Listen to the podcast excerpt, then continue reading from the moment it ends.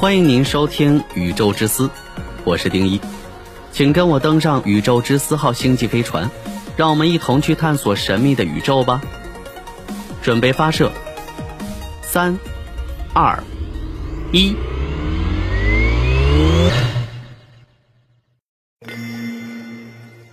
时间在宇宙诞生前就一直存在吗？为什么说时间掌控宇宙万物的衰亡？时间是我们每时每刻都在经历的一个变化的过程，宇宙万物都逃不过时间的掌控。我们人类能以正常的生命感受大约一百年的时间流逝，我们身边的任何物体。都会在漫长的时间长河中，最终散落成一堆原子。如果这堆原子想要从无序的状态转变为有序的状态，就需要外来的能量干预。就连我们认为一直可以稳定存在、不会发生衰变的质子，也有可能在十的三十次幂年后衰变为更轻的次原子粒子。质子的衰变是大统一理论预言出来的。目前并没有得到证实。总之，万物在时间的长河中不是永恒的，任何事物都逃不过时间无情的流逝。从以上就能让人觉得，貌似时间在掌控着宇宙。我们通常说宇宙的起源，其实说的就是空间、时间以及物质的起源。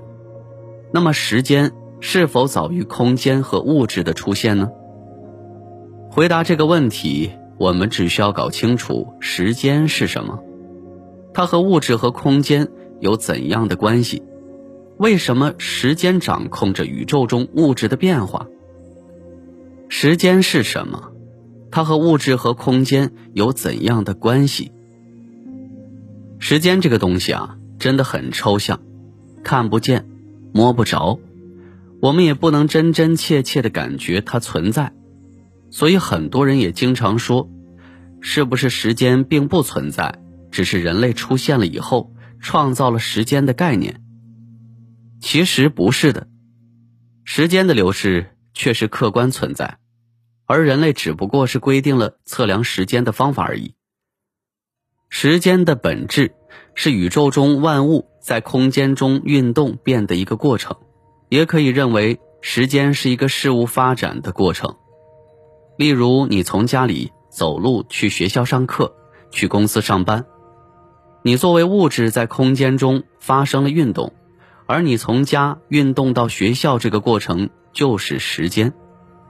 除了宏观物体上的运动，在我们看不见的层面上，例如我们身体内的细胞无时无刻不在发生着变化，这个变化的过程其实就是时间的流逝。而每个物体在空间中运动的过程都不同，包括每个物体内在发生的变化都不一样。那么，我们如何去量化这个过程呢？这其实就是我们人类对时间测量的规定。在古时候，我们没有计时的工具，日出而作，日落而息，这一点我们可以参考太阳。但是，假如有人跟你约定一段时间后一起去山上打猎，那么这个时间段应该怎么样去确定呢？古人很聪明，发现了香燃烧的速度是恒定的，所以我们经常就在古装电视上听到了一炷香的时间。有了一个恒定变化的事物，我们就可以约定时间，就可以确定过了多长时间。还有。假如有人跟你约定了十天后见面，太阳一升一落，很容易就把人搞混了，到最后记不准到底太阳升落了几次。所以古人也想到了办法，拿一根长杆，一天掰一样的长度，掰十次就到了约定的日子了。从掰长杆也可以看出来，规律变化的事物可以用来确定时间的流逝。那么在地球上。我们能看到最规律变化的事情是什么？早晨的公鸡打鸣，这得看公鸡的心情。刮风下雨这些天象，更是不着边。相信你已经想到了，没错，就是日月星辰的变化。太阳日复一日的升落，从来没有间断；月相的规律变化，地球绕太阳公转时导致的气候变化，都异常的规律。于是，我们人类就根据以上的规律性的变化，确定了年、月、日，以及全年中的节气，以指导农业生产和日常生活。人类所说的时间就是这么来的，也是这么规定出来的。因此，从上文中我们就可以得出这样的结论：时间的流逝离不开物质和空间，没有物质和空间的宇宙。是不存在时间的，因为没有任何东西可以在无空间的状态下运动和变化，所以时间是不可能早于宇宙的诞生。为什么时间掌控着宇宙中物质的变化？这个问题其实也是时间为何一直在向前流逝而不会倒退呢？为什么时间掌控着宇宙万物的衰亡？关于时间为何会一直向前，我们人类通过热力学第二定律的熵增给出了答案。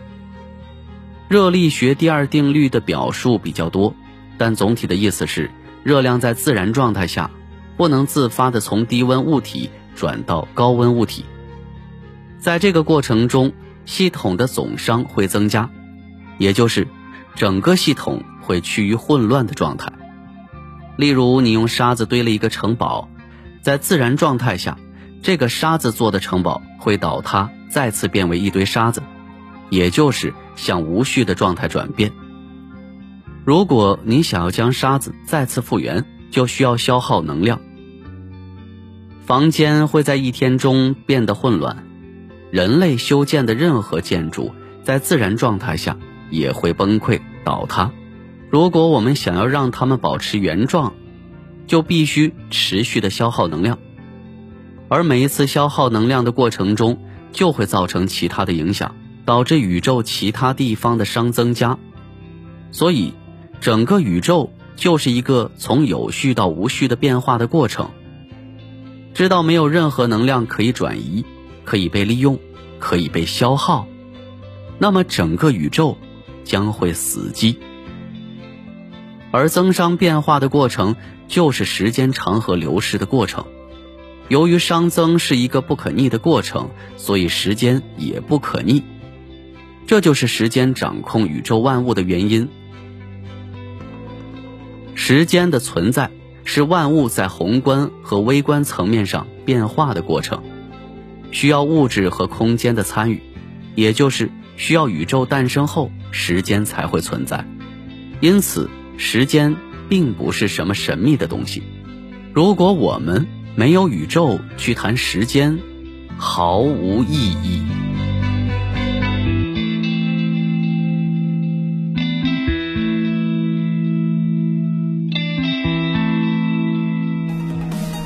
好了，以上就是本期的宇宙之思节目，我是丁一。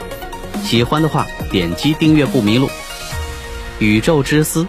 让您了解更多的宇宙知识。